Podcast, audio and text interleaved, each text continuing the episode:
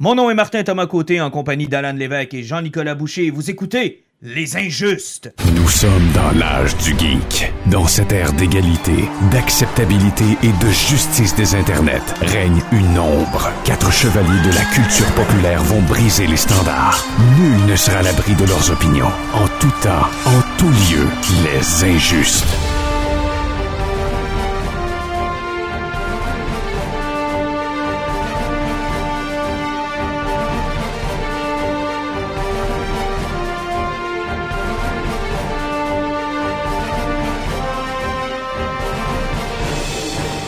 Messieurs, bonsoir. Je vais commencer par Jean-Nic. Hey, bonsoir. C'est pas vrai. On n'était pas en compagnie de. T'es en compagnie virtuelle. de. On retombe à nos euh, bonnes vieilles pratiques à distance. Dans ton cas à toi, dans le cas de Alan, il est avec moi. Alan, bonsoir. Hey, salut, euh, moi, euh, je suis sorti. Ah, toi, t'es sorti, tout va bien. Euh, Content de vous retrouver, les gars, pour ce deuxième épisode des Nouveaux Injustes. Ouais, on est super content d'être là. Ça a été un petit peu long, mais on a eu euh, des avaries. Ben, en fait, pour, fa- pour être clair et être très honnête avec euh, nos auditeurs, euh, il a fallu se rééquiper un peu, acheter du matériel, s'arranger que tout fonctionne, euh, plugger Jean-Nic à distance, puis s'assurer qu'on puisse avoir des invités. Puis c'est le cas. Bientôt, on va parler à notre ami Jake. Ouais, normalement, Jake devrait nous venir nous parler de chansons noires. Avez-vous eu l'occasion de le voir un peu, euh, les amis? L'avez-vous lu? Jean-Nic, l'as-tu checké un peu? Euh, J'ai commencé à le regarder, mais je l'ai commandé puis ma commande n'est pas encore rentrée. donc, je l'attends de la- de l'avoir en physique. J'ai regardé un peu, un, un peu les images puis j'ai écouté Jake euh, dans euh, l'entrevue qu'il a donnée avec les mystérieux, comme pour le, pré-lancement. Fait que j'ai très hâte de le lire. J'ai très hâte qu'on y jase. Écoute, moi, j'ai vraiment hâte qu'on lui parle, puis le produit physique est magnifique. Je pense que Glenna a fait une belle job euh, sur le produit. là. C'est c'est assez spectaculaire. Euh, son, son art et ses couleurs ressortent vraiment Ah, très, très bien. c'est là. qualité de papier, qualité de couverture, qualité du produit. Honnêtement, c'est véritablement un petit bijou si vous n'avez pas ça encore. là. Ouais, ça vaut vraiment la peine d'aller chercher. C'est euh, c'est Glenna qui l'a publié. Euh, c'est quoi Il était à 26 Ah, il n'est pas très, très onéreux là, pour, Pour- la pour- pièce qu'on a. pour- là. Pour un livre de 96 pages, là, on, est dans le, on est dans le très bon rap- rapport qualité-prix. Ah non, vraiment, c'est c'est quelque chose que tout bon collectionneur doit avoir dans sa bibliothèque. Donc, beaucoup de choses dans l'émission d'aujourd'hui. Écoutez, ça fait un peu bizarre parce que dans le dernier épisode, on a parlé beaucoup de Batman. On va parler encore un peu de Batman euh, par euh, le Black Label qui est sorti il n'y a pas si longtemps, Batman The Imposter. On aura l'occasion de vous donner notre appréciation sur ce euh, volume-là. On va parler aussi de Nightwing parce que, écoute, les gars me croyaient pas, là. Parce que j'ai commandé ça parce que c'est Tom Taylor, puis j'aime beaucoup euh, Tom Taylor, puis j'ai eu du fun à lire, j'ai dit les gars, il faut que vous lisiez ça. Donc on va vous donner nos impressions. Alan, toi, tu as eu l'occasion de- d'écouter les deux nouveautés de Marvel? Euh, oui, j'ai eu le temps de voir Moon Knight et Morbius. Morbius, euh, malheureusement, est victime de l'inflation dans mon cas. là. Ben, euh, ouais. j'ai eu peur des Le critiques. produit de trop. Le produit de trop. J'ai eu peur des critiques, honnêtement. Puis on pourra en parler tantôt, là, mais à quel point les critiques peuvent avoir une influence sur nos choix. Là. Mais quand j'ai vu la- le déluge de critiques, on dirait que ça m'a fait reculer. Ouais, je vais vous expliquer les raisons des critiques tout à l'heure. Bon, on aura l'occasion d'en reparler de Moon Knight aussi. Et comme je vous ai dit, notre prochain épisode, ben, on espère bien le faire avec Jake pour euh, parler de chansons noires. Et on aura notre série de poisons comme c'est l'habitude. Les gars, commençons avec Batman The Imposter. Publié chez DC Comics dans leur, euh, dans leur lignée Black Label. On s'est plaint régulièrement que Black Label, finalement, c'était pas mal juste Harley Quinn puis Joker. Euh, Il y a eu une coupe de trucs qui sont sortis. Ouais, Et ça avait commencé avec Batman, et là, ça continue encore avec Batman. un peu. Ouais, là, c'est un Batman qu'on a sorti encore une fois. Je serais curieux d'aller voir notre ami à l'autre bout du monde. Euh, tes premières impressions, mettons. Quand tu dis ami l'autre bout du monde, tu fais référence à moi, j'imagine. Ben, t'es pas mal le seul à l'autre bout du monde. là. Ouais, Batman The Imposter, dans le fond, c'est ça, c'est un trois numéros qui est sorti chez Black Label. Puis c'est drôle, tu sais, je vous entends dire, ah, on, on disait au début que ça allait rien qu'être Joker puis Harley Quinn, puis là, ils ont, ils ont fait changement, ils nous ont sorti un numéro de Batman. Mais tu sais, c'est- clairement, tu sais, on, on- on le sait, là, la vache à lait chez DC, c'est vraiment Batman. Mais au-delà de ça, tu sais, est-ce qu'il y a encore quelque chose d'intéressant à rencontrer sur ce personnage-là, hors continuité? Puis euh, moi, la lecture de ça, je me suis dit oui. Puis c'est particulier parce que, tu sais, le truc à lequel ça me fait le plus penser, puis je sais pas si vous allez d'accord avec moi, c'est euh, genre, il y a une grosse, grosse, grosse parenté avec le nouveau film de Matt Reeves. On- genre, c'est vraiment le même genre de Batman. On est dans une enquête, on est dans un côté plus réaliste, on est en début de carrière.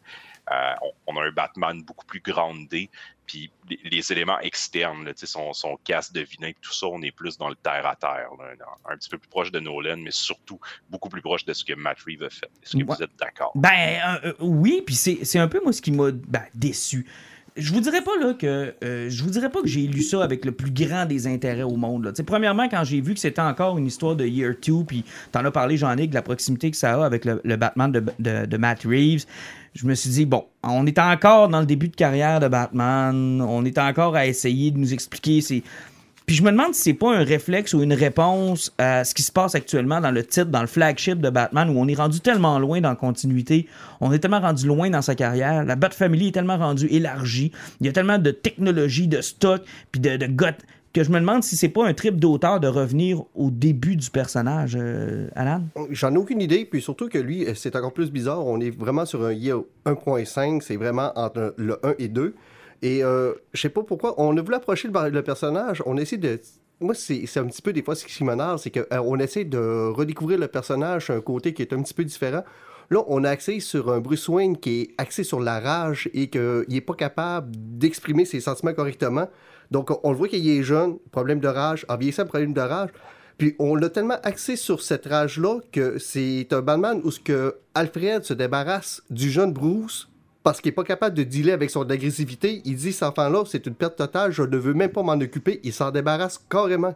Non, il l'abandonne ou presque aux mains de Leslie Tompkins, euh, qui est euh, le médecin qu'on connaît bien dans l'univers de Batman, qui d'ailleurs lui sert un peu de psychologue durant l'ensemble de l'histoire. Puis effectivement, puis ça c'est un autre fait. Lequel l'histoire commence, Batman se bat contre des criminels, c'est vraiment juste des criminels de rue, mais il se fait blesser sévèrement.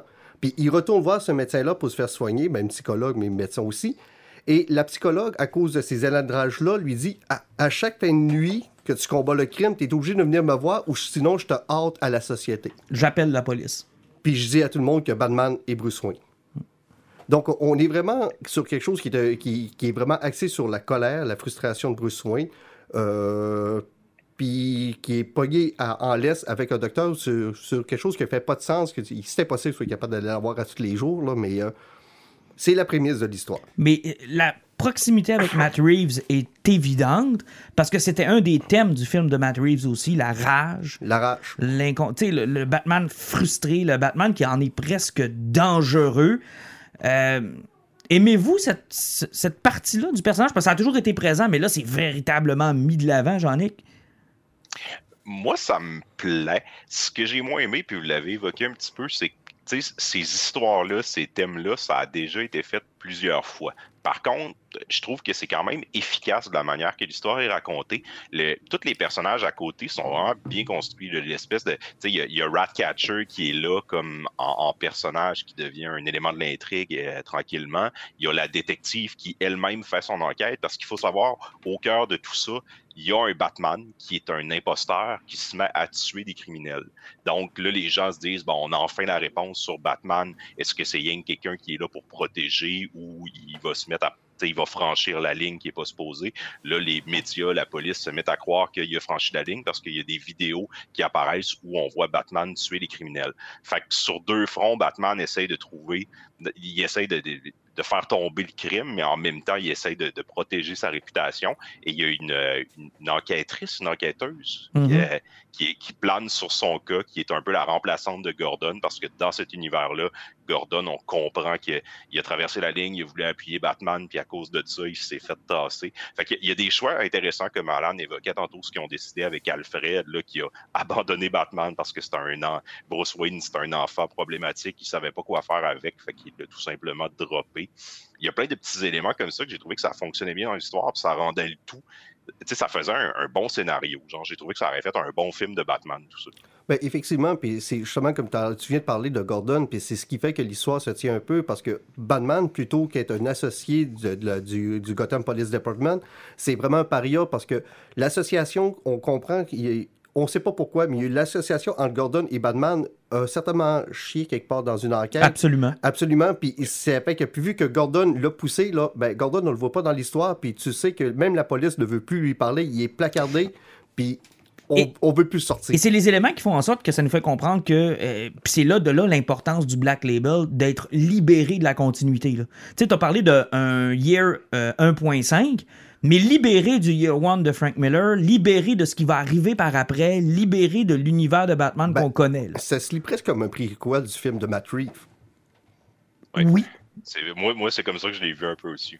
Même au niveau Et- des couleurs, tout, là, c'était très proche. là. Mais c'est pas le scénariste d'ailleurs de. de- Ben, c'est ça, on l'a comme évoqué. c'est écrit par euh, Mattson Tomlin. C'est un, il a pas fait beaucoup, beaucoup de bandes dessinées. Par contre, c'est la deuxième fois qu'on parle d'œuvres de ce gars-là à notre émission. Dans le fond, il a été consultant pour le script de Matt Reeves, mais surtout son plus grand fait d'armes, c'est lui qui a écrit et réalisé le film qu'on a parlé l'année dernière sur Netflix avec euh, euh, Supreme Power. Comment ça Euh, s'appelle? Project Power. Project Power. ouais. Project Power, la drogue qui donnait les super pouvoirs. Dans le fond, c'était son scénario puis son film à lui. Puis dans le fond, c'est comme c'est un gars de cinéma qui a décidé de, de faire une histoire de Batman et il a été consultant. Fait que c'est clair qu'il y a une proximité avec euh, Tu sais, dans le fond, ça ressemble un peu à, à ce que Sam Hamm a fait avec euh, Batman 89. Puis, ce que ben, on a vu souvent aussi des gens frustrés par les choix d'Hollywood ou par les, les limites technologiques ou par les influences du réalisateur, puis qui décident de finalement se tourner vers la bande dessinée. Ben, effectivement, puis c'est pour ça que aussi, même que si tu checkes au niveau des planches, comment ce- de- ce- cette bande dessinée est faite, tu avais l'impression de voir un scénario de film. Mm. Euh, La façon que c'est dessiné, de la façon que les séquences d'action sont emmenées, tu as vraiment l'impression de suivre les planches de réalisateur qui vont, tourner, qui vont faire son film. Moi, il y a des éléments qu'ils ont amenés dans cette bande dessinée-là que je trouve fascinants puis que je trouve intéressants dans l'univers de Mais, Batman. euh, On, on venait Oui. de parler du, euh, du de, de- de l'écrivain, mais il faut que je rapporte un point qui est super drôle. Vas-y. Euh, Andrea Sorrentiano. Ouais.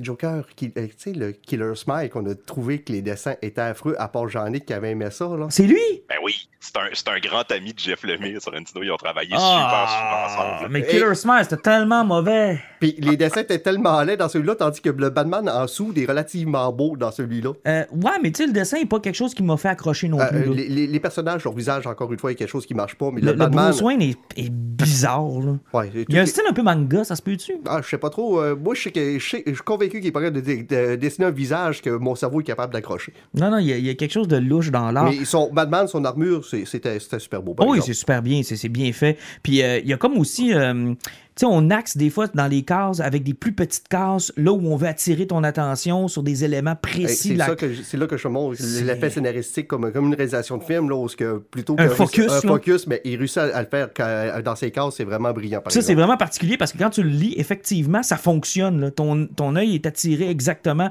là où il veut que tu regardes avant d'aller voir le big picture. Ça, là-dessus, là, ça fonctionne. Mais là où je m'en allais, puis ce que j'ai trouvé fascinant, moi, c'est. Puis j'aime toujours les façons euh, de rendre le personnage plus réaliste avec des, des trucs. Moi, là, le- les ziplings partout dans la ville, là. Ah, ça, c'était très drôle. Le problème, la police, il y, a, Ça, oui. il y a- il y a des ziplines partout à travers chacune des buildings, puis c'est Batman qui a installé ça partout pour pouvoir. Tu sais, il n'y a pas de grappling gun. Il a, Non. il a installé des lignes Direct. directes partout. il s'est mis, il s'est fait son propre réseau de métro dans les airs. Et ça, là, c'est pire bon. que ça encore, là, un des affaires les plus drôles, puis tu sais, ils, ils ils ont vraiment comme confronté les- les- la dichotomie du personnage. Il s'est caché des Batmobiles partout dans la ville. Mais tu sais, je veux dire, tu peux pas, tu peux pas, tu sais, très bien cacher ça, ça reste des motos. Puis tu sais, à un moment donné, la police s'en rend compte, ils font comme, ben Batman, il y a des motos cachées partout dans la ville, on en a retrouvé genre 16. Puis là, ils font des enquêtes, puis ils font comme, ben tu sais, ça a tout été construit par Wayne Enterprise. Fait tu sais, c'est comme pas trop long qu'ils font le lien, puis qu'ils vont cogner à la porte, puis qu'ils posent des questions. Puis là, tu sais, il est comme confronté à, ben ouais, comment ça fait qu'un, tu sais, il y a un milliardaire dans la ville qui, qui, a, qui a accès à ces Mais technologies-là. le, Tu sais, le- ça- le plus drôle, c'est sa réponse. Ouais, mais c'est pour 1,5 million de motos. Il arrive, ouais, mais l'année passée, je me suis fait voler un conteneur. Puis après, il se fait comme, c'est pas déclaré, il fait comme un conteneur sur un million. Ouais, il dit, ce conteneur-là, ça vaut pas la peine de le déclarer. ça aurait été une perte de temps. tu sais. tu sais, et moi, je me fais choper des bateaux complets remplis de conteneurs, que j'en perde un sur tout le tas. je m'en sac. Mais tu sais, c'est intéressant de voir aussi, puis c'était un élément qui était dans le Batman de Matt Reeves aussi, euh, comment il fait pour être partout à la fois. Puis ça a l'air important pour lui de, de- de pouvoir euh, voyager à l'intérieur de la ville du point A au point B le plus rapidement possible. Puis avec ce réseau de zipling-là, puis de, de motos cachées. Moi, j'ai j'ai beaucoup aimé cet élément-là. J'ai Effectivement, puis c'est là que c'est l'élément de la- de l'enquête est intéressant avec le Batman The Imposter, parce que Batman qui est capable d'être partout, il n'est pas capable de suivre l'imposteur, parce que l'imposteur utilise un réseau que Batman ne connaît pas. Exact, ça, c'est le, le personnage qu'on a amené, l'espèce de- de, De Ratcatcher. Ouais, puis le millionnaire aussi, euh, qui, a, qui a- qui a des caméras de surveillance partout dans la ville. Ah, mais ça, Wesker, t'as- tu l'as reconnu avec son fils? Non? Euh, peu, oui, son fils, c'est un personnage super important. Marionnettiste? Euh, Ah, ben oui, ben oui, euh, marionnettiste, ventriloquiste. oui. Ouais, le ventriloquiste, oui, effectivement. Mais ça, c'est intéressant aussi, ça, ce qu'on a amené là. Tu sais, ils ont, ils ont- ils ont amené un, un- un propriétaire de cas, puis son fils, ben, on voit qu'il a des problèmes mentaux, un petit peu à la Bruce Wayne, qui a un gros problème de rage, en fait, puis finalement, c'est le ventriloquiste. Ben, il y a toujours un parallèle. Tu sais, C'est un, un classique de Batman de toujours avoir un positif et un négatif qui ont à peu près la même.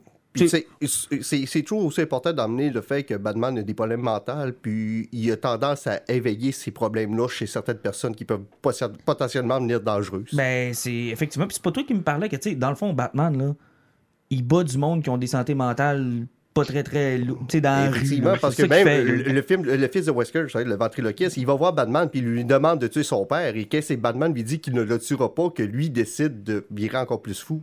Non, non, c'est, Batman a des, très, très grands problèmes. Mais euh, si je vous demandais, les gars, tu sais, mettons, euh, je sais pas, quelqu'un nous écoute, euh, euh, a pas lu beaucoup de Batman, est-ce que c'est une lecture qu'on pourrait lui suggérer? C'est quelque chose dans lequel il sera pas trop mêlé puis il, va apprécier? Ben, euh, moi, je dirais aux gens qui aiment l'univers cinématographique de Batman, mais qui s'intéressent moins dans l'univers BD, ils vont trouver leur compte parce que c'est t'as vraiment l'impression de vivre un film à travers la BD. Et c'est très terre à terre. Tu sais, Batman, 15 bat contre du monde, mettons que 6 gars contre lui, Batman va te maganer. Là. C'est, pas un super humain. Euh, on est très proche de l'univers de Matt. C'est que si vous aimez le côté cinématographique de Batman, si vous aimez une enquête qui est bien ficelée, parce que sérieusement, c'est scénaristiquement parlant, l'enquête avec la détective et où est-ce que ça arrive à la finale, parce que ça me tente pas de vous la spoiler, c'est brillant de A à Z. Jean-Nic?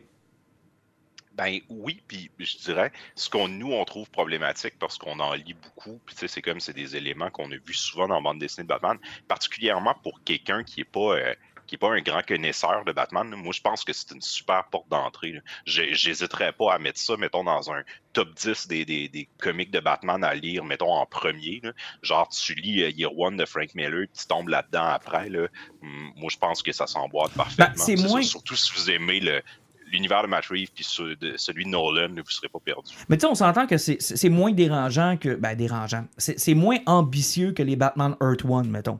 Oui, effectivement. Où là, Batman Earth One, t'es véritablement dans un. Tu sais, si t'as juste lu ça dans ta vie, quand tu vas retomber dans le normal, tu comprendras plus rien. là. Effectivement. Ben, parce que Earth One s'adresse à des gens qui sont supposés connaître la mythose beaucoup de Batman. Cette lecture-là que tu connais, sur le- tu sais, t'as rien que vu les films, là, t'en as assez pour comprendre cette histoire-là. là. Puis c'est surtout, en plus, c'est une histoire que si tu prends le thème de base de façon très grossière, c'est que toute action amène une conséquence. Parce que toute l'histoire euh, part sur une action que Batman a co- a parti chemin à l'époque avec Gordon qui a causé tout ce qui s'est passé.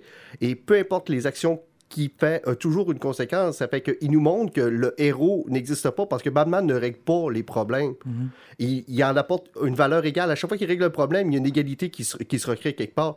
C'est à peu près dans le film de Matt Reeves qu'est-ce qui avait été apporté à la finale du film. Ils ont fait Batman ne réussira jamais à régler le problème. Il faut que tu comprennes que Bruce Wayne, avec son argent, va réussir à régler les problèmes que toi, tu es capable de maintenir. Non, Il y a un rôle. euh, Bruce Wayne a un rôle à jouer. Puis, c'est- là qu'on voit que les deux projets étaient probablement. ben, pas liés, mais il devait avoir une coupe d'idées que ce gars-là avait, qu'il n'a pas amené dans le film, qu'il a pu amener dans la bande dessinée. Parce que, tu sais, les thèmes se ressemblent beaucoup. Tu sais, ce que tu racontes là, c'est vrai, là. On, on est face à un Batman qui cherche Bruce Wayne. T'sais, Batman est bien défini, mais Bruce Wayne, on sait pas c'est qui. Effectivement, puis c'est deux histoires qui nous prouvent que Batman n'est pas la solution. Exact. Que Bruce Wayne a un rôle à jouer dans tout ça. Ouais, ben en fait, c'est ça que Batman devient la solution du moment qu'il accepte qu'il faut qu'il joue sur deux échiquiers en même temps. Il, il faut qu'il s'investisse dans son rôle de Bruce Wayne, puis il va pouvoir s'investir comme il faut dans son rôle de Batman. Puis ça, c'est intéressant. on le sent qu'il revienne souvent à ce côté-là. En début de carrière, il veut seulement être Batman, puis il se fout un peu du côté de le millionnaire Bruce Wayne. Mais pour trouver l'équilibre, puis pour devenir le, héros qu'il est supposé devenir, il faut qu'il trouve un équilibre entre les deux personnes. Ouais, parce que même Nolan avait touché à cet élément-là euh, dans Batman Begins.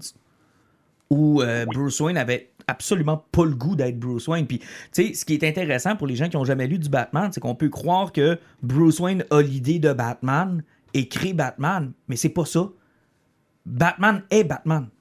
C'est Batman. C'est Bruce Wayne qui n'existe pas. C'est ça qui est intéressant.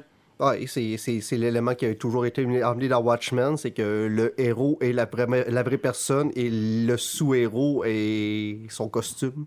Ouais.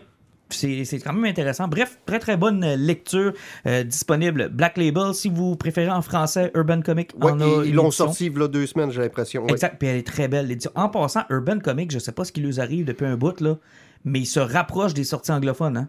Euh, oui, oui, parce que même présentement, la run de Superman que je suis en train de lire, euh, de lire avec ce, qui se passe au Mongol, je pense qu'ils sont même pas six numéros en retard. Non, non, vraiment. Euh, c'est assez surprenant. J'ai eu la liste des, des sorties récentes, là, puis j'ai fait le saut de choses qui ont sorti récemment en anglais, qui sont maintenant en français, donc disponibles dans les librairies ici au Québec ou encore. Et ce qui est le fun, c'est que les autres, ils ont souvent tendance à regrouper des histoires qui vont ensemble, même si les numéros sont de séries différentes. Les autres, il les regroupe pour que tu aies l'histoire complète. Ouais, c'est plus efficace. Évidemment, si vous préférez la version originale en anglais, c'est toujours possible. Vous allez aussi probablement et assurément payer moins cher. On va se le dire, là. ça a un prix quand même, Urban. Ah, on s'en fout. C'est peut-être traduit français, mais c'est du hardcover avec du papier ciré. Qu'est-ce que DC ne fait plus malheureusement maintenant? Hmm.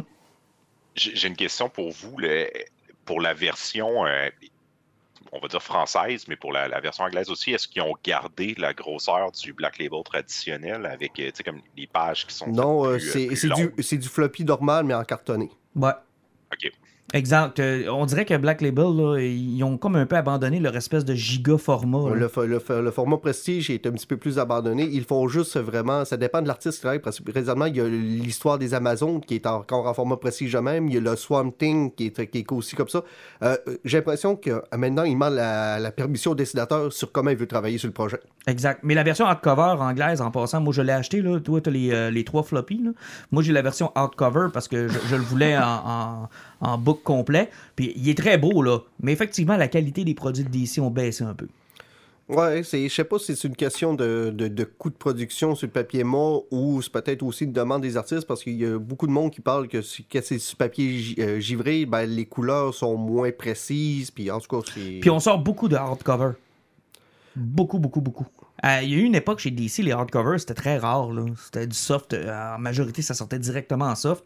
Puis là, mon Nightwing, mes Batman sont tous passés en hardcover euh, dans la dernière année à peu près. Puis, tu sais, est-ce que c'est genre un compromis? Genre, les fans préfèrent avoir des gros hardcovers dans leur bibliothèque, mais pour avoir un prix raisonnable, on doit baisser sur la qualité du papier. sais.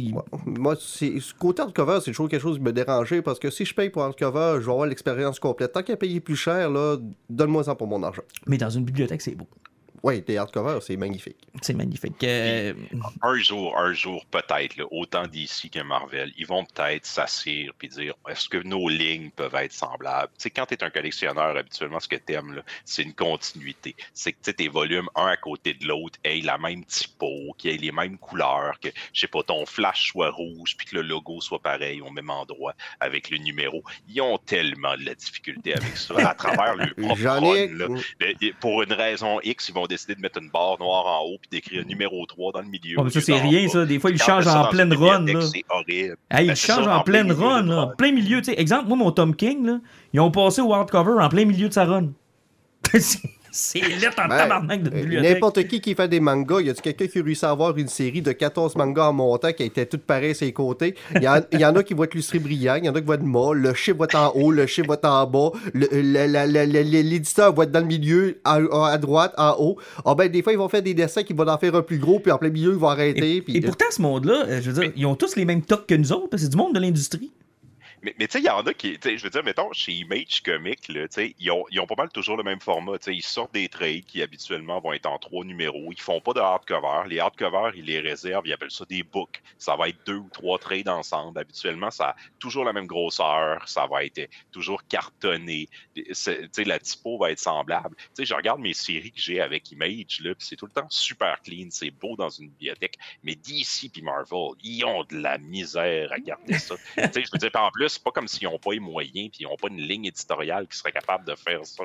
J'ai genre. Ça... Ben, Urban, tu vois, c'est un, des, un des avantages. Si t'as du Urban Comics, ils sont tous pareils. Ils sont tous pareils. Ouais, c'est vrai, c'est clean. C'est clean, ils sont tous noirs, ils sont tous beaux. Tu sais, j'ai un de. Je pense qu'il y en a un qui nous écoute, là, Steve, qui, euh, qui est un auditeur de- du podcast. Euh, la plupart de ses, de ses, co- de ses, euh, de ses hardcovers puis des lectures qu'on lui propose, il les achète en Urban. Puis il m'a montré sa bibliothèque il n'y a pas longtemps. là. Tu sais, j'étais jaloux. Là. Ça doit être magnifique. C'est beau, mais il y a de l'argent là-dedans, mon homme.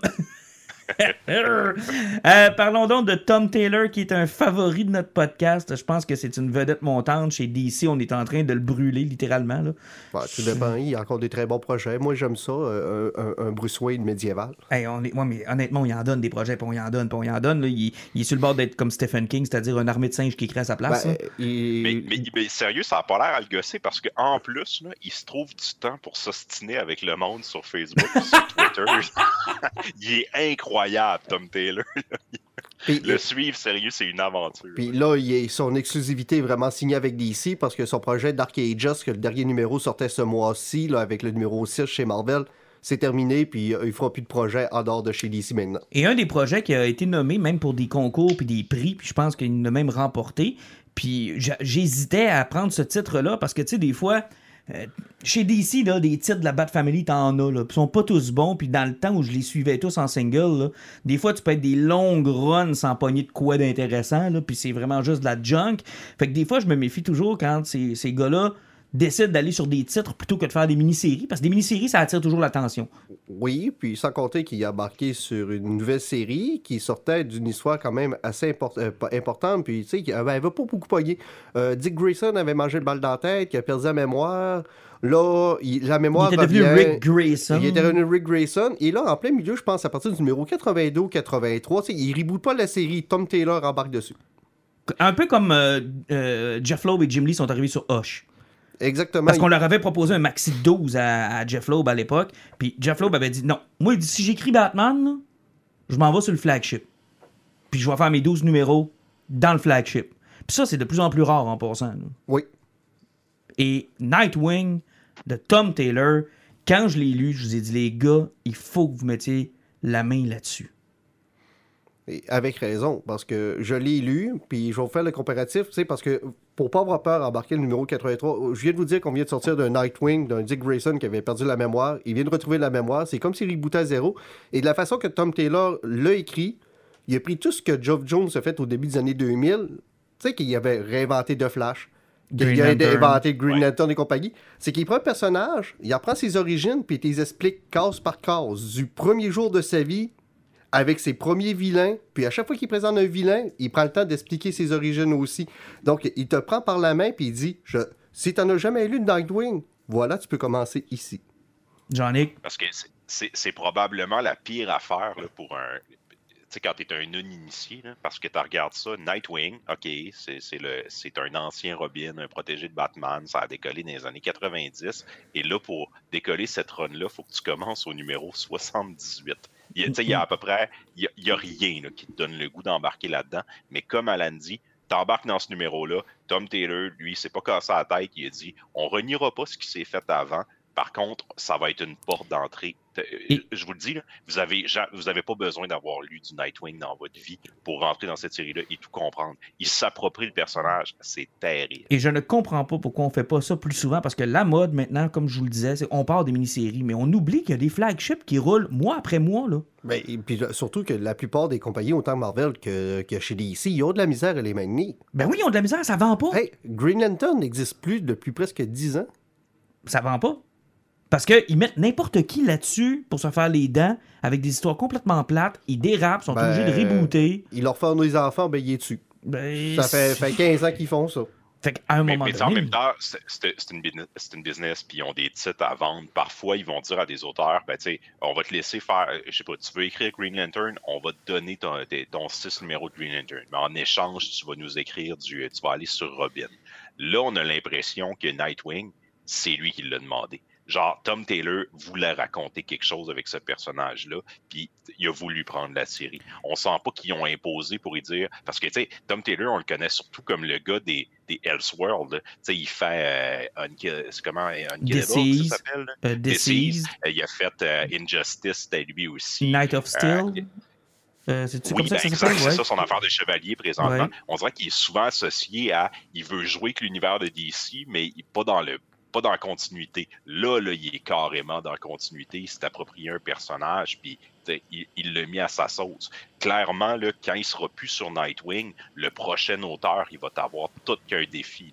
Ben, comme quand Jeff Loeb a quitté Hush, puis c'est Brian Azzarello qui a pogné Broken City pour un 6 numéro qui, maintenant que je l'ai relu quelques années plus tard, est très bon, mais qui, après Hush, là, ça marchait pas, là, ça finissait pas. Euh, je vous euh, soumets un élément. Moi, quand je l'ai lu, le premier feeling que j'ai eu, j'avais l'impression de lire du Invincible. Ben, le côté graphique peut-être a donné cette impression-là. Mais même l'humour. La façon dont maudit que t'as du fun avec Dick Grayson. Ben, ils ont pris un personnage, tu sais, il est pas vraiment désabusé, mais tu vois que c'est un gars qui a vécu trop de choses pour le style, le style de vie qu'il a. Parce que là, vu que Bruce Wayne est rendu pauvre, lui, il reste dans un bloc appartement qui a à Bloodhaven, qui est vraiment, vraiment miteux, qui a, réussi à acheter. Ça fait qu'il reste là-dedans, puis euh, il fait sa job de super-héros tous les jours, sauf que, tu sais, peu importe ce qu'il fait, ce gars-là, il est semi-désillusionné parce qu'il n'y a plus rien qui l'impressionne. Puis ça se transpose très bien dans ce BD-là. Ah, c'est incroyable. L'humour, la façon dont c'est fait.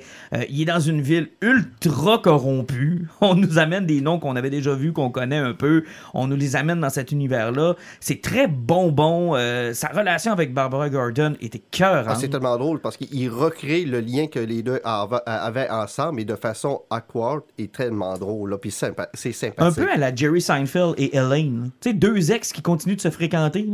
Ouais, puis tu sais, tu sais que ça, ça pourrait marcher encore. ça pourrait marcher encore, mais t'es pas sûr. Puis... Oui, j'en ai. Ben, c'est ça. Il remet les personnages, il renie pas ce qui a été fait avant, mais t'as pas besoin de connaître toutes les, ce qui est intrinsèque dans leur relation. Tu comprends qu'ils ont déjà été ensemble, ils sont plus aujourd'hui, mais tu veux Barbara Gordon dans la vie de ce gars-là. c'est incroyable la chimie qu'ils ont. Puis c'est un peu la magie de Tom Taylor. C'est tellement un bon raconteur. Ça prend deux cases, puis tu fais comme, il tient par la main, puis tu fais comme, amène-moi où tu veux. On est pris bien raide, puis peu importe ce qu'il va amener comme élément, on est prêt à suivre, puis voir où il va amener cette histoire-là. Puis moi, ça, ça me fait halluciner comment c'est comme c'est toujours génial. Il nous donne un petit bonbon, il nous amène quelque part, puis Hein, il te revire ça de bord. Il y a plusieurs moments là, où il dit, tu sens que le personnage Nightwing, il est dépassé un peu, il dit, bon, je vais aller chercher ce que j'ai le besoin, de conseil d'une personne importante pour moi. Puis là, tu es comme, ben, il va appeler Batman, ben, non, il va appeler genre Flash, Wally West, son meilleur ami, ou ben il va parler à Barbara Gordon, genre, tu sais, qui a littéralement grandi avec lui. Il va, tu sais, ou ben il va dire, je vais aller chercher ma famille. Là, tu dis, il va aller voir Batman. Non, il va aller voir les autres Robins, ses frères. C'est tellement cool comment il utilise tout ce qui a été fait parce que c'est, tu sais, ça fait longtemps que ça roule le personnage, l'univers, la Bat Family, puis comment lui s'approprie ces codes-là, puis il joue avec pour pervertir un petit peu tout ça, mais rendre ça le fun, drôle, humain, c'est vraiment c'est du bonbon à lire. Puis sans compter aussi qu'il travaille sur un personnage qui est semi-insécure aussi. Puis une des. il y a un moment donné, ça se passe à peu près sur deux pages où ce que. Je vous ai parlé un petit peu de la run de Superman présentement, où ce que Superman est parti dans l'espace combattre Mongol parce qu'il est en train de crever là, puis c'est sûr et certain qu'il va mourir là. Même John, à cause qu'il était dans le futur, dans Quoi ça s'appelle? Future State? Non, les, euh, les, les, Légion, il, il, a fait partie des légionnaires. Il sait que son père meurt au, 21e siècle. Puis il sait que c'est à peu près là qu'il va mourir. Ça fait que t'as deux pages où, ce que, à un moment donné, t'as Nightwing qui est sur un building, puis t'as Kal-El qui se pointe. T'as vraiment Clark qui se pointe dans Superman, puis il fait comme, excuse-moi, c'est parce que j'ai un gros service à te demander. Il fait comme, il faut que je m'en aille de la planète Terre, puis mon fils, je vais le laisser tout seul ici. Il arrive, puis il y a une seule personne à qui que je peux faire confiance pour lui donner des conseils, puis si jamais il est dans le trouble, de l'aider, puis de le guider à devenir une meilleure personne, puis devenir le meilleur super-héros qu'il peut jamais devenir. Puis c'est à toi que je le demande. Si jamais tu vois que John est en train de se perdre, qu'il a besoin de conseils, j'arrive, faut que tu le rends en ligne.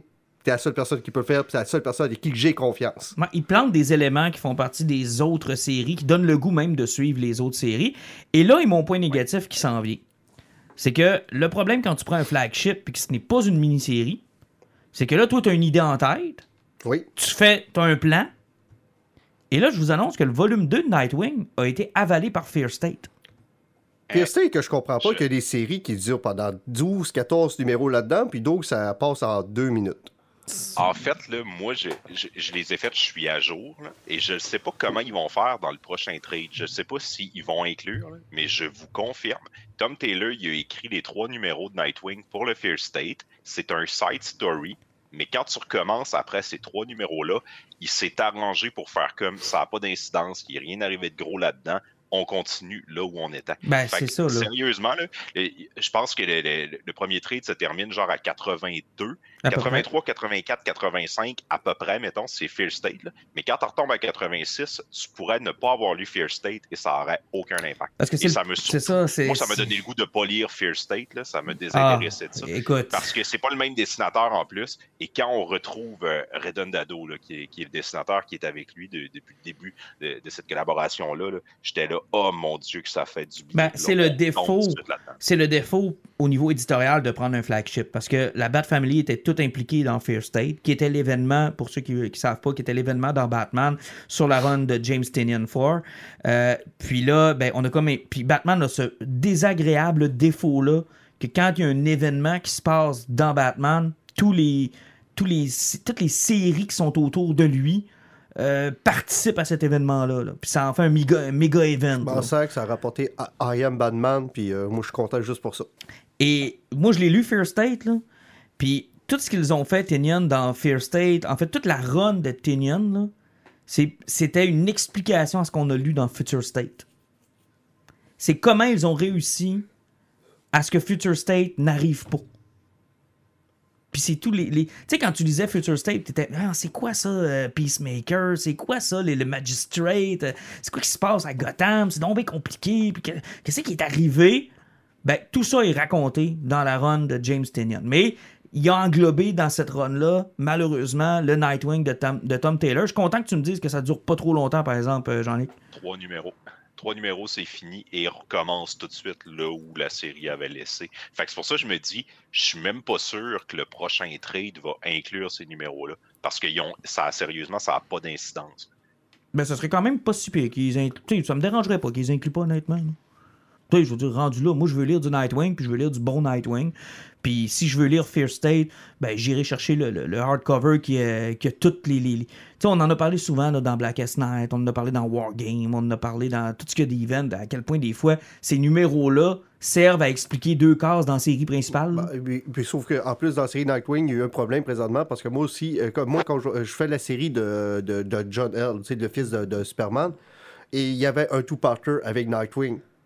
J'avais pas fait attention à ça dans le preview, ça fait qu'il me manque le maudit numéro de Nightwing pour avoir ma continuité de ma série de, de, de, de, de Superman. C'est comme. Ah, puis ça, encore une fois, dans un trade, comment tu mets ça? Ben oui, comme ils ont fait avec Flash puis Batman à un moment donné, euh, ils faisaient une référence avec The Watchmen, ça, ça avait pas de bon sens. Fallait que tu prennes deux numéros de Flash, deux numéros de Batman dans un trade. Comment tu gères ça? Généralement, ils les incluent. J'espère. Généralement, là, tu sais, c'est pas, c'est pas tant compliqué de les mettre là-dedans. Merci, bonsoir. là. Mais euh, gros thumbs up, moi, pour euh, Nightwing, honnêtement. là, J'ai hâte de continuer sa run. Je sais pas combien de temps puis combien d'histoires il y a à surtout, raconter. de la là. façon qu'ils ont décidé de le ramener, puis avec l'événement qui se passe directement au début, là, c'est c'est du génie, là, c'est- c'est c'est drôle, c'est brillant. Puis portez attention aux détails. Oui, et puis sur- surtout sur les séquences d'action, de la façon que... C'est quoi, c'est Rodendo qui s'appelle le, le dessinateur? Redondado. Redondado. Euh, c'est parce que moi, j'aime beaucoup que le monde font ça, c'est que euh, sur une grande page, on va voir plusieurs fois le personnage dessiné là, pour montrer son cheminement dans sa séquence d'action. Oui. Et ça, c'est du génie. Quand c'est bien dessiné puis c'est bien apporté, là, tu, tu es capable de vivre l'action puis de voir l'agilité du personnage. C'est super agréable. Non, non, c'est vraiment bien fait. Puis quand je vous dis portez attention aux détails, ça va jusqu'au linge que le monde porte. Oui, oui euh, surtout Barbara et Ah, ses les, ah, t-shirts. les- ouais, les t-shirts, là, c'est incroyable. Ça, ça me Et, fait euh, penser non, à... va- On va dire son nom comme faux, le Bruno Redondo. Ah, Bruno Redondo. euh, ça me fait, ça me penser au t-shirt de Mr. Miracle dans la run de Tom King. Ben, exact. Exact. Puis, Tu sais, des jokes de même. Puis, oui. moi, il y, a- il y a un gros feeling Invincible. Si vous aimez, si vous avez aimé Invincible, là, moi, j'ai lu ça, puis j'ai retrouvé le fun que j'avais à lire Invincible. Oui, Tu sais, là, du gros fun, rien de compliqué, des méchants terre à terre. Comparativement à ce que je vous dis, là, ce que j'ai lu sur Fair State ou Batman, là, en passant, j'ai hâte de voir le, le- le prochain auteur qui est, qui est dessus. Là. Euh, tu sais c'est quoi la prochaine Euh, histoire? Ouais, il s'en va à New York, je pense. Non. Non? C'est le meurtre de Rassasgoul pour la 12 millième fois. Ah, cool. Et on l'a jamais vu, ça. Euh, Puis, tu sais, First Take, c'est rendu, là, que, écoute, euh, ben, honnêtement, ça a plus de bon sens. là. Ce, ce titre-là a besoin d'un shake-up. là. Ben, il y a besoin de retourner à des histoires qui sont courtes, puis qui sont Bonnes. séparées, qui sont bonnes. Puis, tu sais, Batman qui fait une enquête, Batman qui arrête un criminel dans la rue, Batman qui se fait frapper par un char qui est dans le coma. Tu sais, plutôt que Gotham qui explose à chaque fois, puis... euh, Écoute, ça fait trois fois que Gotham est en guerre. Ben, c'est quoi si on fait des trois events? C'est quoi? euh, Alfred est mort, la femme de Lucius est tombée. dans- Non, la fille de Lucius est tombée dans le, dans le coma, ça, ça a occasionné le magistrate. Après, quel autre qui. Euh, Bane a pris le contrôle de la ville. Joker a pris le contrôle de la ville. Bruce Wayne a perdu sa, jo- sa- sa- sa- son argent. Là, c'était le Magistrate qui avait pris le contrôle de la ville. Il y a de, tout, cette ville-là, là, honnêtement, je sais même pas pourquoi il y a encore du monde qui veut vivre là. En tout cas, s'assurer, là, ça doit tout être un calvaire. Et calique, il y a des compagnies d'assurance qui doivent faire de l'argent en cibole. Euh, on est rendu. oh, Appelez-vous, là, à- un petit point, là. Un coup que Fear State est terminé sur Nightwing, là, le numéro 87, c'est le retour de, justement, Bruno Redondo. On retombe à la série principale. Et le numéro, c'est le chien, si on n'en a pas parlé, là, de Ah oui, drôle ça. qui est genre, ah, c'est tellement un élément adorable. Et cette bande dessinée-là, toutes les pages sont des one-shots. Il n'y a, pas de cases. Chacune des pages, dans le fond, ça va être, mettons, un building. Et le personnage est dessiné plusieurs fois pour montrer son action. Et c'est Nightwing et Batgirl qui vont sauver le chien qui s'est fait enlever. C'est hallucinant. C'est genre le meilleur truc et le truc le plus dynamique que j'ai lu dans les dix dernières années. là. Mais tu sais, J'ai terminé cette BD-là et je l'ai relue tout de suite après. Je, je capotais. Mais encore une fois, c'était C'est le tellement côté. simple. C'est c'est tellement simple. Puis de toute façon, juste en parlant du chien, donc on parlait de l'humour et de la façon que c'est emporté. Dans le premier numéro, Nightwing trouve un chien qui manque une patte dans la rue, puis il l'emmène dans son appartement miteux. T'as Barbara qui arrive, elle fait comme Oh, t'as adopté un chien, là? Il fait comme Non, j'ai trouvé tantôt, je vais l'apporter à Fourrière tantôt pour qu'il se trouve une famille. Elle fait comme Ah ouais, c'est ça, t'as adopté un chien. Là, il fait comme Non. Puis euh, plus loin un peu, t'as Tim, Dra- t'as Tim Drake qui se pointe là-bas parce qu'il a demandé conseil. Tim se pointe, il fait comme Oh, t'as adopté un chien. Il fait comme Non, euh, je vais le porter à Fourrière tantôt. Il fait comme Non, t'as adopté un chien. tu sais, tout le monde le connaît comme de quoi. C'est- c'est c'est comme tout le monde le sait qu'il sera pas capable de se débarrasser du chien, tout le monde le connaît trop, puis lui il essaie de faire du délit. là. C'est c'est le côté sympathique de cette série-là.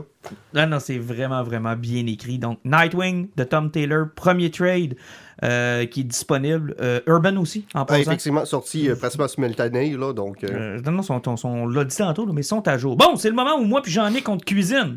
Ah non. C'est le temps qu'on te parle de Marvel. Et comme Donne-nous le goût. donne-nous le goût et donne-nous des raisons d'aller voir Morbius. Euh, euh, euh, Morbius, pour commencer, c'est une curiosité. Encore une fois, c'est un problème. Sais, à peu près comme moi avec Joker et un certain acteur que je suis pas capable de sentir. Ben, moi, c'est la même chose pour Jared Leto. Exactement ce que j'allais dire. Jared Leto a le même eff- effet polarisant. Ça fait que c'est soit que tu es capable de l'endurer ou ben c'est- ça passe pas pantoute. Moi, là, je suis pas capable. Moi, Jared me fait rire. Je suis pas capable. Mais sauf que, non, c'est parce que ce film-là, il y a, euh, son plus gros problème, c'est que le fait qu'il est sorti deux ans trop tard. Ouais. Ce qui fait que quand on a vu des bandes annonces, euh, ils ont fallu qu'ils rééditent le film. Euh, tu sais, le Spider-Man qu'on voit en graffiti, il a disparu. Mais ce que j'ai compris, c'est que même le réalisateur en entrevue a dit je, je sais pas d'où ça venait. ça. Mais et ça, ça, ça, personne ne le sait. Puis même de la façon que Michael Keaton est approché dans le film, là, on voyait dans la première bande-annonce Ouais. qui était là. Je vais vous expliquer qu'est-ce qui s'est passé avec. Euh, Morbius, dans le fond, l'histoire est très simple. On on connaît un petit peu Michael Morbius. Il y a une maladie qui va le tuer du sang. Ça fait que, tu sais, c'est comme une insuffisance, une insuffisance rénale euh, majeure. Euh, il essaie de trouver un remède pour ça. Il trouve ça dans le sang des chauves-souris. Donc, euh, Coronavirus arrive. non, ouais, le film est reporté de trois ans à cause de ça. Mais, tu sais, de la façon qu'ils ont apporté le film, c'est qu'ils ont, ils ont essayé d'apporter une approche Dracula au début, parce que quand ils décident de, faire le- de, se- de se faire financer par un de ses chums qui est multimilliardaire, qui le finance, qui a la même maladie que lui, il n'a pas le choix de faire son test, parce qu'il veut le faire sur lui, d'aller en eau internationale, parce que pour avoir la paix. C'est qu'il se prend un bateau, il s'en va ailleurs, ça fait qu'on a la prémisse de Dracula. Et il- là, il fait l'expérience, il devient Michael Morbius, et là, il tue tout le monde sur le bateau Comme Dracula. comme Dracula. Sauf que c'était des mercenaires semi-merchants qui étaient là. Ah, ok, fait que c'est correct. C'est justement ce qu'on arrive. Parce que tout de suite après, on sait que lui avait travaillé sur un plasma qui était sy- synthétique qui permettait de sauver des vies de soldats, de ou n'importe quoi. Ça fait que, dirais qu'il arrive, là, il dit Je ne peux pas tuer du monde, je suis un vampire, mais je suis quelqu'un de gentil, c'est que je vais me nourrir avec du plasma synthétique. Parce que là, il décide que c'est une personne gentille qui tuera plus jamais personne, mais il en a tué 22 sur le bateau euh, deux minutes avant. OK. Mais il était méchant. Ben là, là c'est un gentil. Ouais, mais je veux dire, c'était des semi-méchants, c'est le monde que tu Ouais, sais. effectivement. Fait que c'est correct. Ouais, c'est ouais, ça. Ça fait que là, t'as comme le bout, tout ce qui essaie de s'entraîner ses pouvoirs, puis il check si, si ça synthétique va réussir à le faire toffer. Là, C'est correct, c'est le fun. Tu sais, le film, il est quand même sérieux, mais il est quand même intéressant. Mais encore une fois, là, euh, je sais pas pourquoi Sony sont, sont, sont sur le film de super-héros de v'là 20 ans. Mhm. Son chum, qui est en train de mourir de la même maladie, Il devient le méchant. ben, il va avoir le sérum, mais l'autre, il veut pas lui donner parce que tu deviens vampire, puis un vampire, ça tue du monde. C'est que c'est un petit peu normal qu'il ne veuille pas lui donner le sérum, là. Euh, contrairement à Amazing Spider-Man, qu'il n'avait pas voulu donner à son chum, c'est parce qu'il avait peur des effets secondaires, comme puis il allait peut-être devenir aussi fort que lui. Ça, c'était vraiment trop de cul de sa part. Euh, mais euh, c'est qu'il n'a pas voulu lui donner, c'est que l'autre, il vole, puis il devient exactement la même chose, sauf que en super vilain. OK. Donc, euh, on est encore sur la même prémisse que d'habitude. Euh, Puis l'autre gros problème que tu arrives dans le film, les séquences d'action. Est-ce que vous vous rappelez d'Electro dans Amazing Spider-Man 2? Tu Ouais. sais, euh, il se transforme en électricité, après ça fait comme un, un coup de base. L'image. Puis là, l'image fige à cause que c'était filmé pour le 3D, là, c'est que t'as un coup de base. et Là, les personnages réapparaissent de leur de l'électricité, puis là, ils- ils bougent plus parce que pour profiter de la 3D. Là, c'est parce que vu qu'ils sont capables de se transformer en nuage, ben, ils se téléportent de même, puis coup de base, l'image fige, t'es vois de même pour le 3D. Après, la séquence d'action encore super rapide en nuage. Après, coup de base. Là, tu fais comme. Ouais, ce film-là aurait dû sortir le deux ans et demi qu'il y avait le 3D pour que notre cerveau était encore prêt à ça. Donc, ça fait qu'aucune séquence d'action du film ne fonctionne. Mais t'as pas répondu à ma seule question que j'ai. Ouais. C'est dans quel univers, finalement? Ben, c'est ça qui est. Important Michael Keaton qui arrive là. Parce que t'écoutes ce film-là, que tu sais pourquoi il existe. Il fait aucune référence à rien à part le fait qu'il lit le Daily Bugle trois fois. Ça finit là les références. Et quand t'arrives à la fin du film, t'arrives sur la scène post-credit. Le ciel s'ouvre avec une ligne mauve. Michael Keaton apparaît dans une prison. Il apparaît. OK? Non, c'est pas ça le pire. Il apparaît dans une prison. Il est relâché parce que ce gars-là vient pas de cet univers-là, puis personne se pose des questions, puis tu peux pas accuser quelqu'un qui arrive d'une autre dimension, parce que c'est écrit dans le livre des lois. Là, si t'arrives d'une autre dimension, on peut pas t'accuser pour les crimes que tu as commis Oh, d'une autre non. dimension. C'est qu'il relâche. Et euh, deux secondes après, il a son costume du vautour, puis il va voir Morbius. Mais c'est bien con. son costume de vautour est fait avec des technologies Shitori. Et Ben, les comme- les, les, les, Les euh, dans- Avengers. hein. dans, dans le premier Avenger. Ça fait que euh, ok. où c'est qu'il a pogné son armure encore en étant téléporté là? Surtout qu'il est réapparu d'une prison et pas chez eux. Puis que sa maison n'existe pas parce qu'il est dans une autre dimension. Et il arrive voir Morbius en faisant comme Je sais pas pourquoi je suis ici, mais ça doit être la faute de Spider-Man. Mais c'est bien con. Ben. Sony, je, je suis convaincu que le vautour était pas supposé apparaître comme ça. Mais quand ils ont vu No Way Home, ils ont fait Hey, c'est la logique a pris le bord, tabarnak. Puis euh, ils ont fait. Là, t'es en train de me dire là, que dans les trois dernières années, il y a du monde qui ont disparu 5 ans, qui ont réapparu. Mais c'est ça que je te dis, le film a été tourné il y a trois ans, ça fait que ce final-là, ça a été rajouté. Non, non, mais je veux juste, je veux juste être sûr de comprendre. là. Dans l'univers de Marvel, il y a eu un 5 ans où le monde ont disparu puis sont réapparus dans les airs, pas d'avion. Mhm. OK? Puis là, à cause de Doctor Strange, il y a du monde qui ont switché de, de- De- d'univers. D'univers. Puis, là, c'est le raccourci sim- euh, euh, simpliste que Sony a pris, parce que là, présentement, Sony a repris possession de Spider-Man. C'est que plutôt que, je sais pas, justement, à la base, il y a deux ans, comment il va approcher le, appro- approcher le, le vautour, parce que No Way Home n'était pas encore sorti et encore moins tourné. C'est qu'ils ont rechangé la fin pour amener des- les, les switches entre les univers parallèles. Préciser que Morbius était supposé connaître Spider-Man, puis même là, à un moment donné, Morbius, il fait une joke en fait comme I am Venom. Donc, Venom, Morbius sont dans le même univers. Ben, il n'y a aucune référence nulle part. Et là, non, mais admettons qu'on veut faire de la Ouais. logique, là. Morbius, Venom pourraient être dans le même univers, Ben, un univers qui n'a pas de Spider-Man. mais il n'y a pas de Spider-Man. Mais Vautour, lui, a traversé. Mais il dit que c'est la faute de Spider-Man, sauf qu'il faut, et que- donc ils doivent trouver Spider-Man. Fait qu'il faut qu'ils trouvent un Spider-Man. Fait qu'il y a encore une chance de rebooter un Spider-Man. Ils ont une chance de recaster un Spider-Man. J'en ai aucune idée. C'est parce que euh, Tom Holland, je suis pas sûr qu'il va venir dans cet univers-là. Puis s'il ramène Andrew Garfield, ben, c'est parce que Craven, comment ils vont l'emmener, Craven? Parce que le prochain qui sort, c'est Craven. Euh, il va dans le même univers que Morbius et Venom avec le nouveau vautour. Ah, ben, lui aussi, il va, faire, Ouais. un- il va passer dans Et Madame Web, le- le- les deux prochains, c'est ça. C'est l'adaptation de Craven's Last Hunt, puis après, c'est Madame Web. C'est que on- aucune idée où ce qu'ils s'en vont. Puis tout ce que je peux vous dire, c'est que Spider-Man leur appartient maintenant. Donc, il va y en avoir un.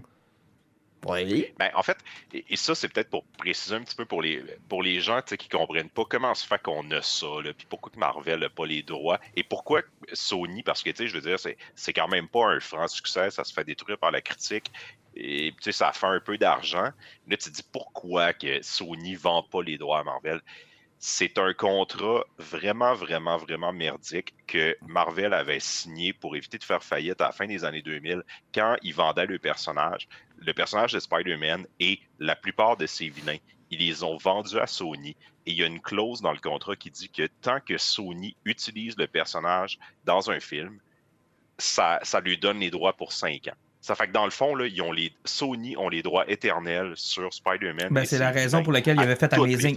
C'est la raison pour laquelle il avait fait. Amazing Spider-Man, parce qu'il était sur Fait le point de perdre là, les droits. Ils ont aucun, aucun, aucun avantage à redonner ça à Marvel. Tout ce qu'ils ont à faire, là, parce que là, on le voit avec Morbius, ça leur a coûté 50 millions, le film se fait débâtir, ils sont déjà rentrés dans l'usage. Ben, en gardant le les personnage. Sony et- sont- C'est sûr que le film aurait fait plus si ça avait été lié avec l'univers de Marvel, puis si ça avait été une équipe, c'est probablement mieux intentionnée qui avait écrit et réalisé tout ça. Mais Sony, là, ils ils ont aucun avantage à redonner ça à Marvel. Mhm. ils, sont en- ils sont déjà en train de faire du cash Ben, avec ça. Pour ramener à ton point, là, euh, ce à quoi tu fais référence, c'est lorsque Stanley avait fait la tournée des studios pour vendre les droits, de, Oui. les propriétés des personnages au cinéma.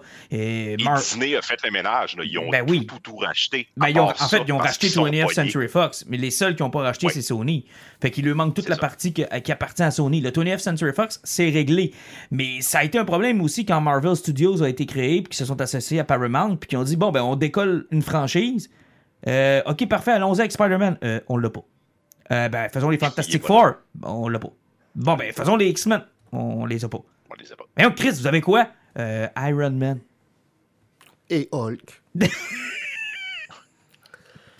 Mais, tu sais, je veux dire, finalement, ça, ça a payé, puis ils ont eu raison, puis ils ont pu. Tu sais, je veux dire, c'est un empire, puis les deux se comparent même pas. Là. Genre, le Marvel de Sony, puis le Marvel de, de Disney, c'est c'est dix fois plus puissant Disney. Mais à cause du contrat, puis à cause de ce que Sony possède, et je pense pas qu'ils vont vendre. Si un jour Sony redonne, ben, redonne, vend, c'est parce que Sony va tellement mal aller qu'ils tu sais, qu'ils vont avoir besoin d'y éditer pour éviter de Ah disparaître. non, tout c'est l'équivalent, là. C'est l'équivalent de, de- de posséder un bout de terrain de la maison de votre voisin, là. Hey, euh, Tu Ah, gardes ça, là. par- Tu par- gardes Et que ça. ton voisin est ultra riche, il C'est fait des ça. parties, il faut toujours qu'il te loue ce bout de terrain-là. Ouais, aucun intérêt à y. Sony, ils s'en débarrasseront pas. Les deux seuls jeux qui ont fait de l'argent sur PlayStation, c'est les deux jeux de, de, de- de Spider-Man Ben les dix dernières Ben, années. c'est sûr. Mais l'exemple que Johnny vient de donner est tellement bon. Tu sais, ton voisin est ultra riche, il a une grosse Christie de cabane, mais sa piscine creusée est dans ta cour. Ben oui. Il fait un party à tous les fins de semaine.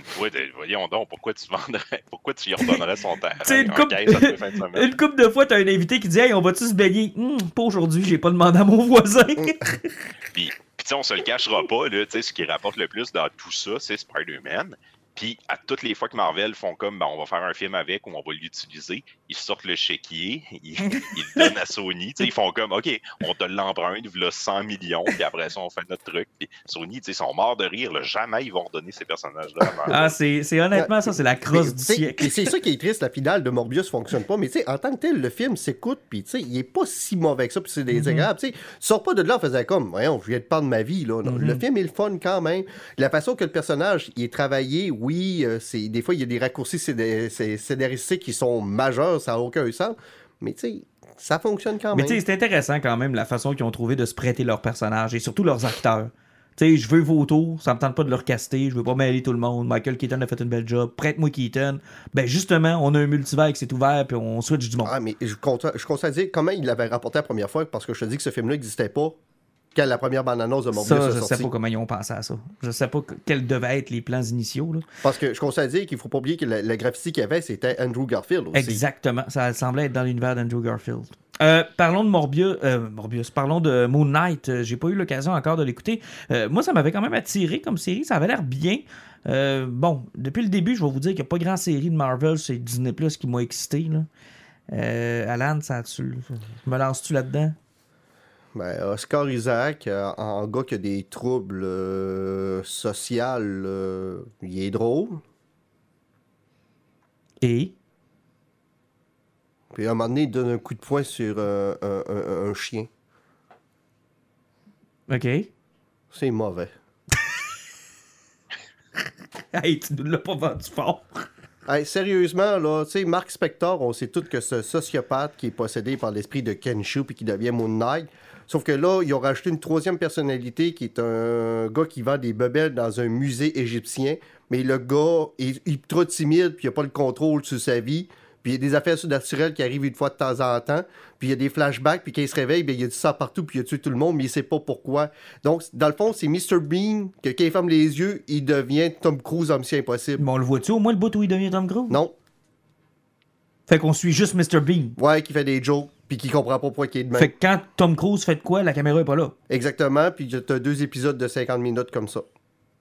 Puis il en reste Le combien? problème, Puis c'est ce très qui est drôle. cool dans cette série-là, puis je, vais probablement l'écouter à cause de ça, six épisodes, et ils ont annoncé que malheureusement, ils pouvaient pas le lier au reste du MCU pour plusieurs. euh, les acteurs veulent pas nécessairement revenir, ils ont, pas, ils ont essayé de pas faire beaucoup de liens. Fait que ça, je trouve ça cool. Ça leur permet de raconter l'histoire qu'ils veulent. C'est drôle parce que Moon Knight chez Marvel, ça a toujours été ça un peu. C'est un personnage qui il était apporté dans des équipes ou bien qui faisait des runs qui fonctionnaient.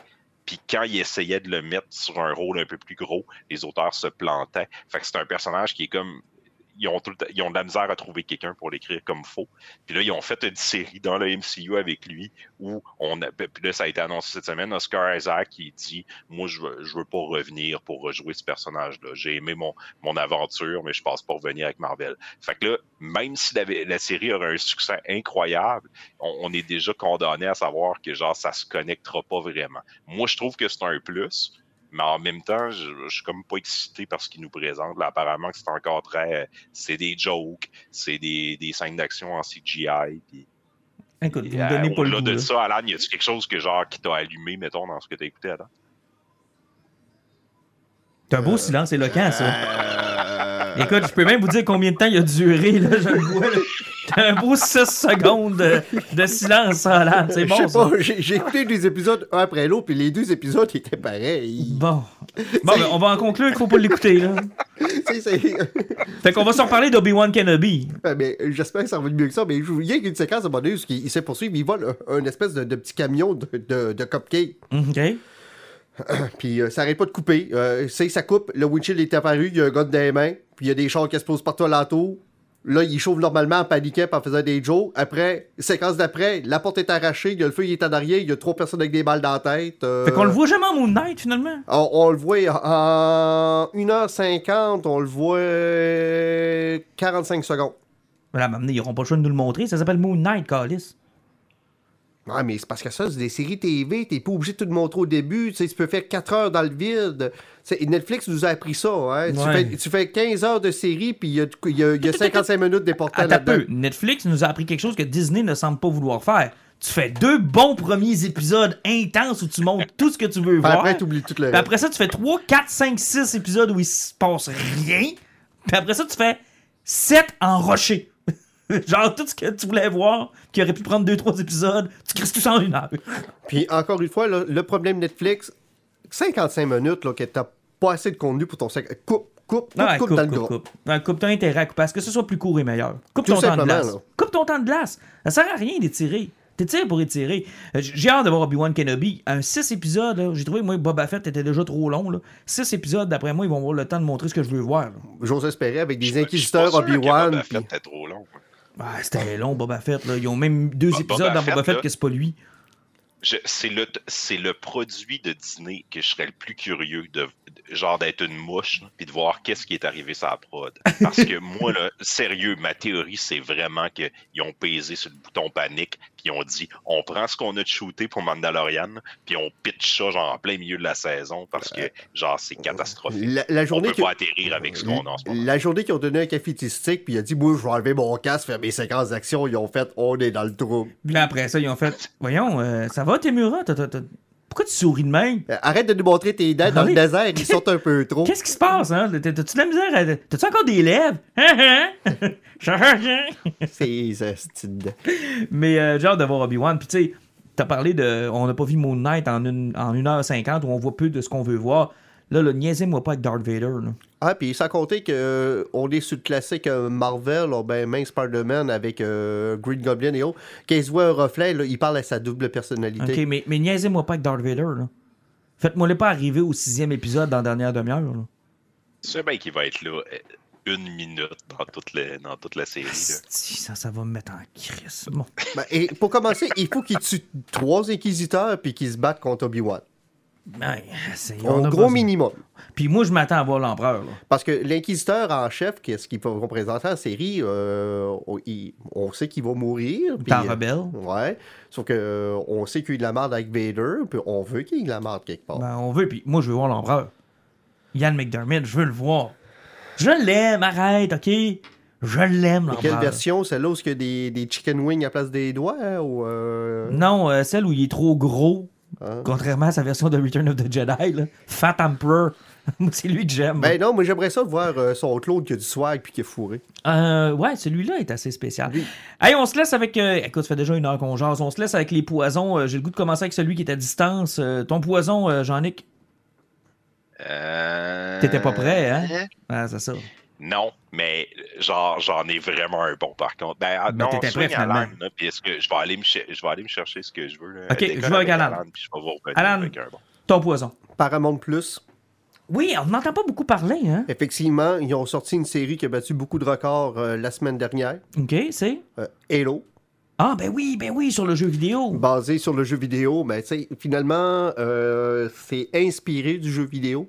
Euh, ils, ont, appelé ça, je pense, le Silver Timeline. Ça fait qu'ils ont inventé euh, un- un un univers semi-parallèle avec les personnages. Euh, dans le fond, c'est parce qu'il faut pas oublier que Halo a commencé avec Bungie, ça est devenu 3-4-3 Industrie par après.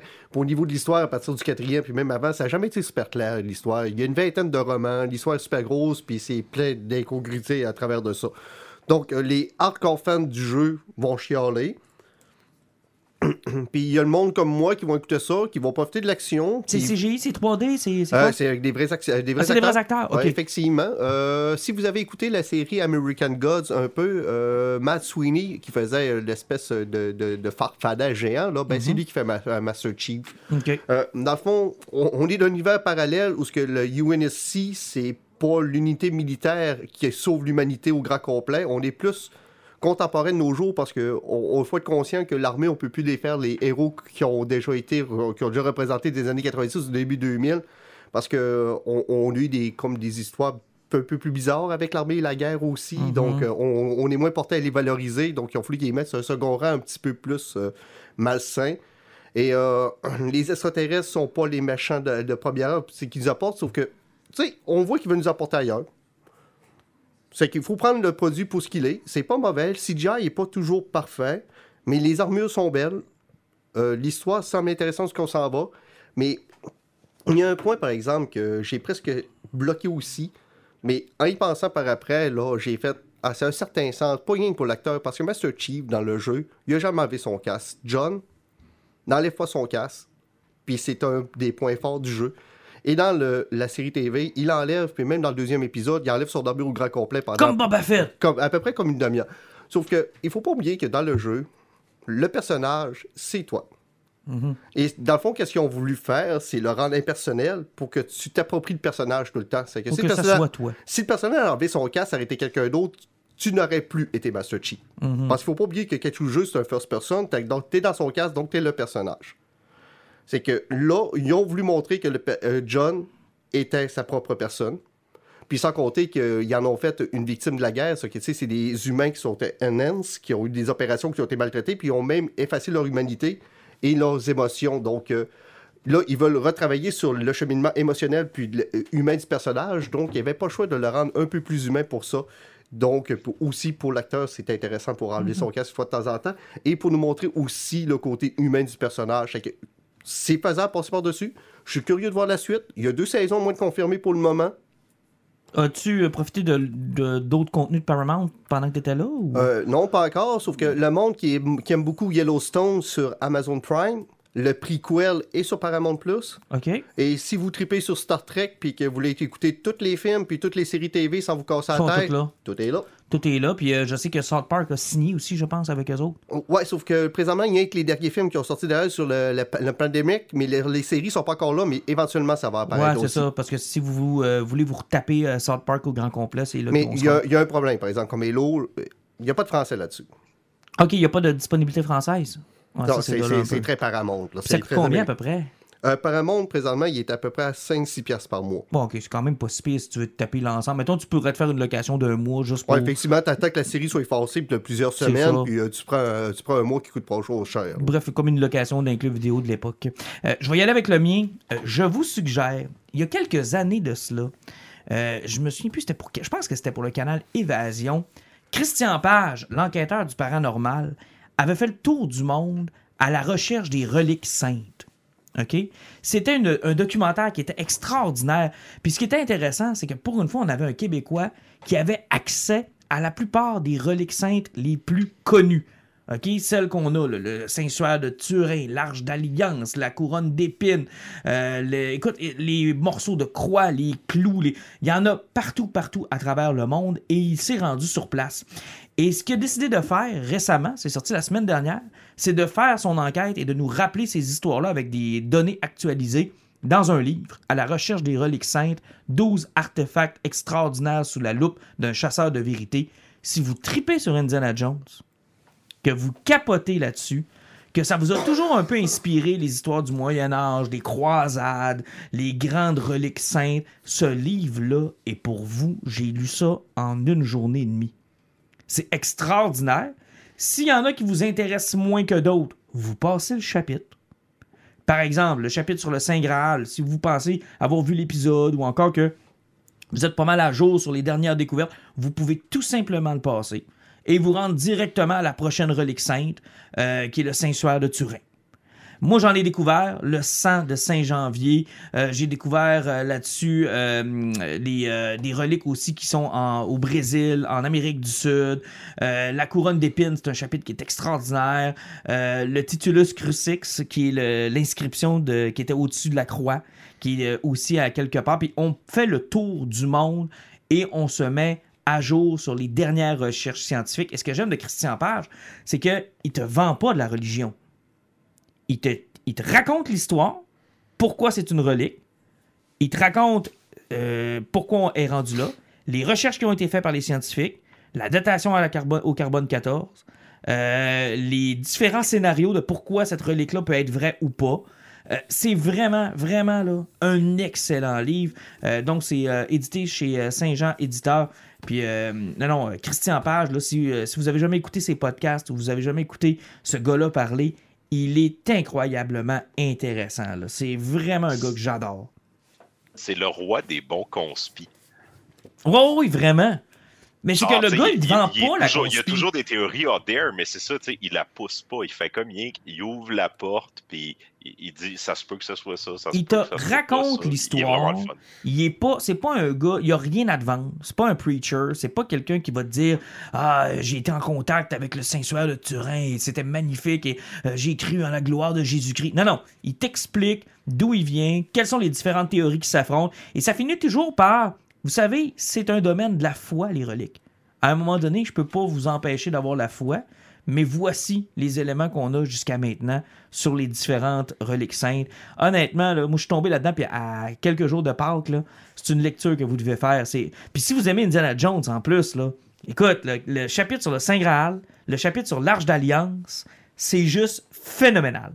C'est phénoménal. Ben, de toute façon, a que la relique sur le déluge ressemble à la relique où il est capable de lire les informations du Saïral. Donc, euh, Mais honnêtement, là, c'est vraiment, vraiment, vraiment agréable comme livre. Je vous le suggère fortement. Bon, Jean-Nic, ton poison, on finit avec ça.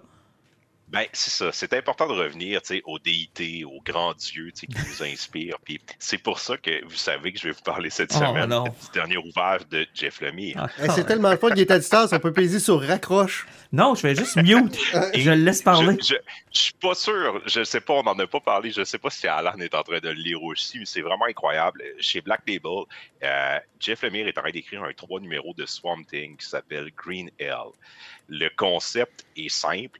C'est un futur post-apocalyptique qui ressemble un petit peu à un monde sans terre avec Kevin Costner. Ah, ça doit être bon. La terre, la terre a été inondée, ça va mal. On est dans une petite communauté où euh, on survit avec de la pêche. Euh, les gens s'entendent pas, ils ont des gros problèmes, c'est super violent et ils décident de réveiller une vieille déité pour leur donner un coup de main, un Swamp Thing. Et dans une dans une énergie Lovecraftienne, ben, c'est un monstre qui revient, qui exécute la vengeance de ce petit, euh, de ce petit village-là. Et on suit ça à travers les, les yeux d'une petite fille que son père est un pêcheur, puis elle voit ce monstre-là arriver, qui est aussi allié avec euh, une espèce de mafia dans, dans, ce petit lieu-là. Puis pour combattre cette créature-là, il décide d'aller chercher le vieil homme qui vit dans le fort, que tout le monde déteste, qui est John Constantine. C'est là que je m'en allais. un vieillard. C'était- certain. Mais le dessin qui est fait par Doug Mankey là- là-dessus, Ah, qui est bon, un, vieil habitué de chez DC, qui est, qui est vraiment incroyable. Et Jeff Lemire fait souvent comme des belles histoires. C'est un bon raconteur, mais là, le fait qu'il soit allé avec Black Label, c'est vraiment il voulait se gâter dans la violence. Ça, genre, ça fait longtemps que j'avais pas vu. Ça ressemble, on dirait que c'est un truc que Garth Ennis aurait écrit. là. Parce que sérieusement, là, la première créature Swamp Thing qui sort, là, quand elle se met à découper le monde sur l'île, les têtes explosent. C'est, c'est, c'est super trash, c'est super Mais violent. j'ai-tu besoin de connaître tout l'univers de Swamp Thing pour apprécier? Pas en tout, t'as rien besoin de connaître. Mais on, tu en même temps, on sent que Jeff Lemire est allé dans. Parce qu'il a écrit pendant un bout du Animal Man, dans New 52, il travaillait dans ce, le Justice League Dark, puis il avait comme amené le concept des couleurs, puis des anciens dieux qui sont liés à ça. Il a ramené ce côté-là. Mais t- t'as pas besoin de connaître l'univers. Je pense qu'il voulait raconter une histoire où il utilise ces personnages-là dans un Elseworld. On est dans le futur, tu c'est à propos de ces personnages-là, puis de pourquoi Swamp Thing doit revenir pour aider ou non cette population-là. Euh, il y a un seul numéro qui est paru pour le moment, il va en avoir trois. J'ai incroyablement hâte de voir où il va apporter ça, mais genre, ça fait du bien parce que, tu sais, moi, Jeff Lemire, c'est un auteur, peu importe ce qu'il écrit, j'aime tout le temps ça. Non! tu sais, il, il nous. Ouais, je sais. Mais là, il nous sort des sentiers battus. Genre, c'est comme c'est rafraîchissant ce qu'il a décidé de faire avec ça. là. Puis au-delà du fait que ce soit lui qui l'écrive, le dessin est incroyable.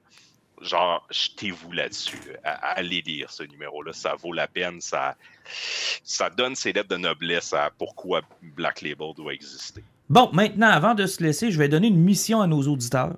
Pour le prochain épisode, allez chercher Chanson Noire Oui. de Jake Dion. Allez vous commander ça, allez trouver ça dans votre librairie locale, allez vous la chercher. Parce que dans le prochain épisode, vous allez apprécier peut-être encore plus notre conversation avec Jake en l'ayant lu. Moi, je veux qu'on parle, puis qu'on spoil, puis qu'on parle de sa, de sa création, puis je veux qu'on aille plus loin. Donc, je vous donne le conseil, allez chercher Chanson Noire, et on va pouvoir en parler dès le prochain épisode. Vous êtes d'accord avec ça, les gars? Tout à fait d'accord. Jean-Nic? Pas en tout, moi, je l'aurais pas lu. OK, parfait. Donc, Jean-Nic, tu seras pas au prochain podcast. Hey, mais imaginez, on lit ça, puis on haït tout ça de la gang. C'est- plate. C'est impossible, comme c'est impossible que t'aimes pas Jeff Lemire.